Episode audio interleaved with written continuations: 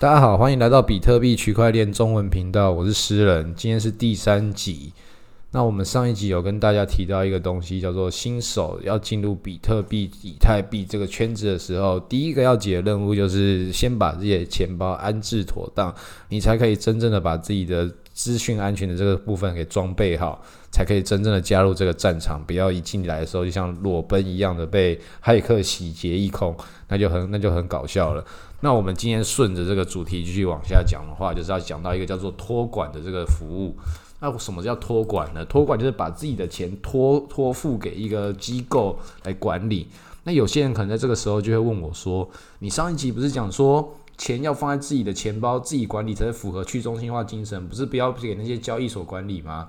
那我这个东西我就要跟大家说明。托管其实跟把钱放在交易所是不同的概念。托管其实不是我们一般散户会使用到的服务，它是金鱼级的玩家才会用到的啊。因为这些金鱼级的玩家，他们的资金量体非常巨大，不是我们一般散户的的这个量级。他们把钱放在自己的钱包里面，当然也是有一定程度的安全，就跟我们放在自己的钱包一样安全。但是毕竟他们的资金量体太大了，骇客都会。都会针对他们，或是他们身边中也有可能有一些心术不正的人，可能会对他们施药，一直找出一些方法，把他们施药施药拿出来，可能把他们灌醉，或者是各种方式这种社交攻击。但如果说他进行托管的话，有什么方式？他就是可以提供的一个额外附加价值，这些托管商会提供他们保险的这个这个方式。等于说，不是只有在技术层面上面，它可以有这个有这个托管保障，它另外在法律层面上面，它也可以保障你的钱。如果我这边不见了，保险商会在理赔这个这个这个金额给大家。但是我接下来就会介绍几家不同的托管商。啊，为什么我要介绍？原因是你如果了解这些金鱼的动向，毕竟他们就是最接近钱的人。这些托管商服务的都是大户金鱼，他们怎么想要想要怎么做，想要怎么动，这个金鱼的一举一动，进入到哪个水池、哪个水域里面，它那个浪潮的涟漪都会很巨大的扩散到我们这些散户的交易环境之中，你还是会受到影响的。所以，我们从这个最源头的地方来了解。他们怎么在进行，我们就有机会掌握到这个市场的趋势跟这个市场的脉动，找到我们自己的机会。除此之外，我们自己也可以去思考这些大户。这么谨慎的看待他们自己的资产，他们才会成为大户。我们从这个样的方式来讲，我们可以学到什么东西，来让我们自己有一天也有机会成为大户。毕竟现在比特币总量是两千一百万颗，如果你只有就拥有其中一颗的话，其在以全世界的那个比例来衡量的话，其实也是不少了。所以每个人都有机会在未来成为金鱼，如果你抱得住的话，都有这个机会。那我们今天继续往下介绍这些托管商是哪一些公司？那有其中两家公司的性质是蛮像的，都是冷钱包公司所出品的。就上一集有提到酷瓦雷还有 Ledger Wallet 这两家公司都有推出自己的托管服务。那托酷瓦雷它提供的是 SBI 这家银行它所提供的。还给你自己的冷钱包，就是那张酷啊嘞。同时，他也告诉你你的钱包的私钥，我也帮你保管好一份。那其实这个不算是真正的托管，但是他慢慢往这个地方迈进的这个态度看得出来，未来一定也是有机会把那个传统金融跟现代区块链金融部分这个桥梁给搭建起来。那 Ledger Wallet 也提供的这个服务里面有一点五亿美金的理赔，就是刚刚讲的，它有理赔，所以你就可以比较有保障。那第三家是我们台湾之光 Cyberfo。它其实是一个 Hecom 泰特年会这个团队出来做的。其实台湾的技术一直都是很领先全球的，只是他们都提供的服务都是面对这些大户市场。如果你是一只金鱼的话，你就比较有机会遇到他们，跟他们来做这个托管服务的一个交易。他们也是在正在跟各种地方不同的交易所进行这样的的磋商，能看能不能把这些交易所跟这些托管服务带给带给这个用户们，也可以使用到这个跟大户一样的这个。需求，那另外还有几家托管服务商是海外托管服务商，这这些公司都蛮酷的。有一家叫做 Anchorage 的这家公司，它其实美国特拉华州的一个托管服务商。我最喜欢它的地方是，其实是它的名字，那名字很酷。就是我吟游诗人要讲这些故事的时候，它就是符合这个这个。这个有趣的诗情画意的属性，它的名字叫做下锚地。意就是你有一艘船开到这里来的时候，你可以把你的那个船锚丢到丢到这个水里面，丢到这个水域之中，让你的船不会飘走。他意思说，它就是这么安全的地方，你的船、你的资产，你开过来，你就安心的在这里下锚，我会帮你好好的帮你保管你的这艘船。他意思就是这样，很诗情画意。那他更厉害的地方在哪里？他最近推出了一个叫 ERC 一四零四的代币协议的。格式资源，那什么是 ERC 一四零四呢？ERC 它是以太坊的代币协议，它的意思是什么？它是代表说这个代币属性的不同的规范，如同如果我们用比喻来讲，我们的钱、我们的钞票跟硬币，一百块的钞票跟十个十元硬币的价值是一样的，但是它有不同的属性，因为纸钞是纸做的。硬币是金属做的，一个有重量，一个是纸，纸可能会弄湿，这是它的其中一种属性。硬币可能可以投到那个交，可投到那个贩卖机去买饮料，那是那个贩卖机的那个资源，那只支援这个格式，就这个属性的不同。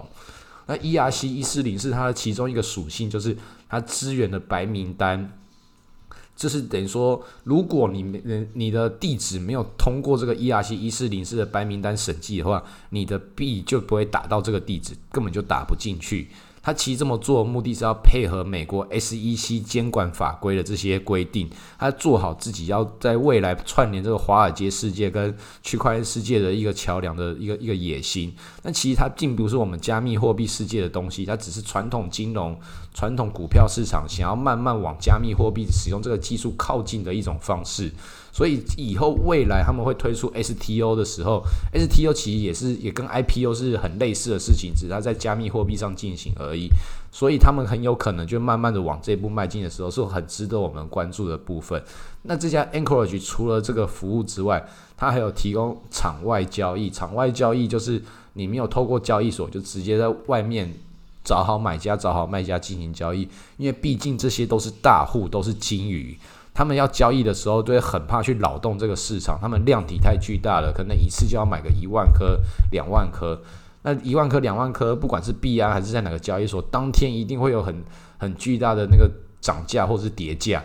因为对他对这个交易来讲，对这些大户来讲，这个交易深度都是不够的。金鱼太大，这个水池太小了。那个浪花一下涟漪，可能就会引起一个很一连串的连锁反应，而且他们可能也不会觉得那个地方是他们安全的方式，很容易就被这个政府当局或者是任何一个他们不想知道的人知道他们正在做这些事情，所以这他们有提供的这个监管的这个托管服务商，他们就提供的这个场外交易的服务，就是很符合这些大户的需求。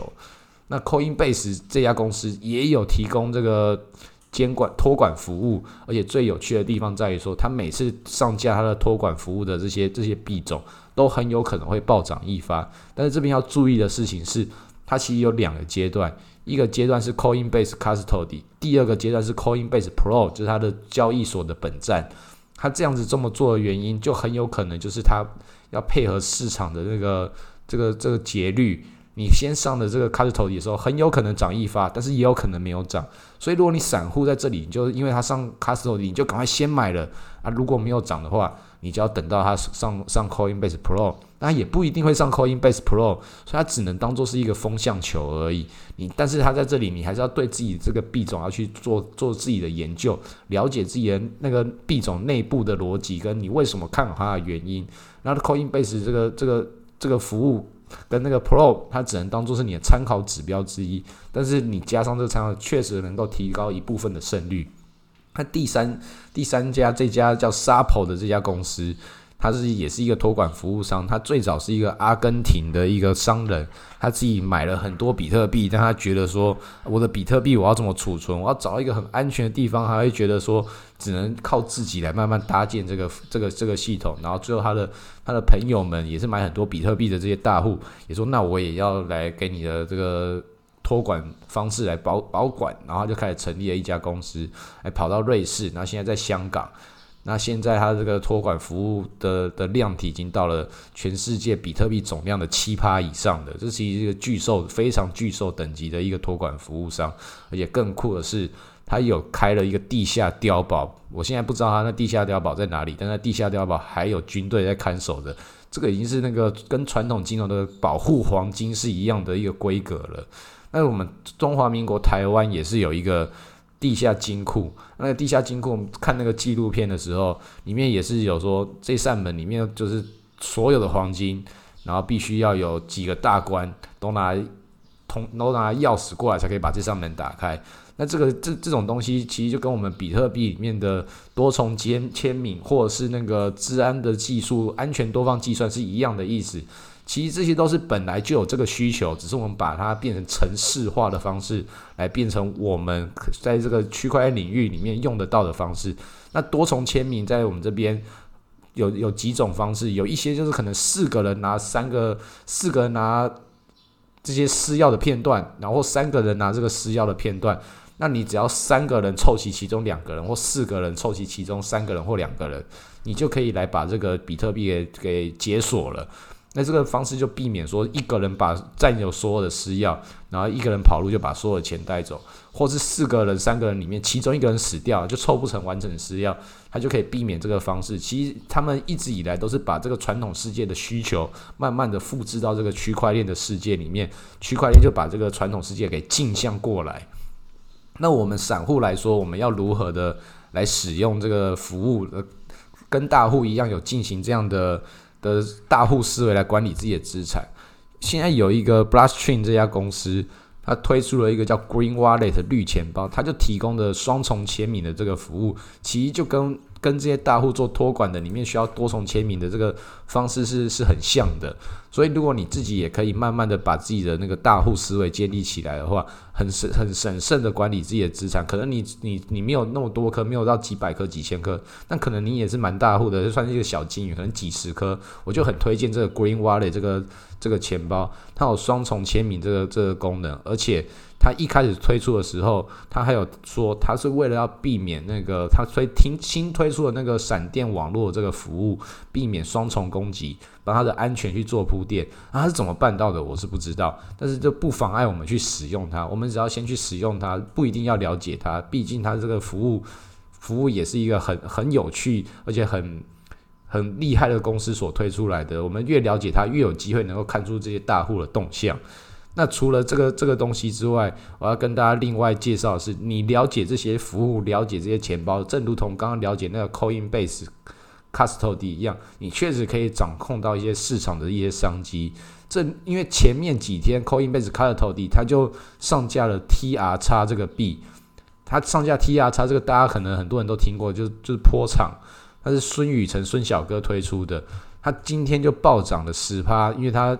暴涨可能跟 Coinbase 开头一个关系比较不大，但是主要是因为今天 OKES 的徐明星徐老板被抓走，那个所有的钱都没办法提现，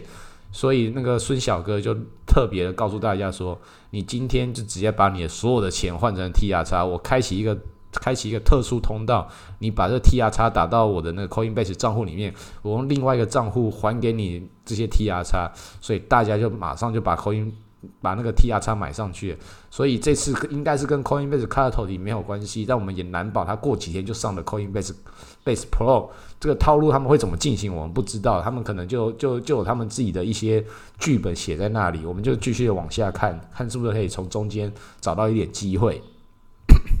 那我另外再介绍这些观察的东西，有一个叫 Bitcoin 打抗的这个公司。我上次了解这家公司的那个钱包的时候是好一阵子了，不过当时他那个钱包里面出了一个东西，他把 Bitcoin Cash 改成 Bitcoin，然后原来的 Bitcoin 改成 Bitcoin Core，它就是混淆了这个大众的视听。他是 Roger 这个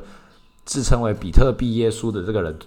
所推出来的。我当时就是看着他做这个很具有争议性的行为。然后看那个比特现金的币价还算低，我觉得他为了要把这件事情往下进行，他一定要炒作一发，把这个合理性给建立起来。当时就买了这个这个比特现金，有小赚一笔。所以就是跟大家介绍，你去了解这些产品，他们在怎么运作，你就知道大户在怎么想，有机会抓到那些大户他们想要做事情的方式来提前布局，让自己也有机会赚到一些钱。那这里就跟大家介绍到这里。我希望我们之后的节目可能会依照类似这样的形式，第一集前面的半部先讲一些比较比较入门级的资讯，然后在下一集大家可以在这个两集之间，大家先讨论，先先做一点研究，互相交流。我就在群组里面跟大家互相讨论之后，我就可以再把下一集提出一些更深度的资讯，大家可以才继续的往下了解了解一些比较不会网络上面直接搜寻就搜寻到的部分。那我们可以才一步一步一步的把我们的内容更进一步的深化。那我下一集可能会开始介绍的是 ICO，ICO 之前也是非常的疯狂。那我下一集就会开始介绍介绍我当时怎么投一些 ICO。那我之后可能会更深入的怎么来看 ICO 接下来这个市场。虽然很多人觉得它已经已经没有这个市场，但其实都还是存在的。我们可以一起来慢慢的往下进行。好，感谢大家，今天先到这里，晚安。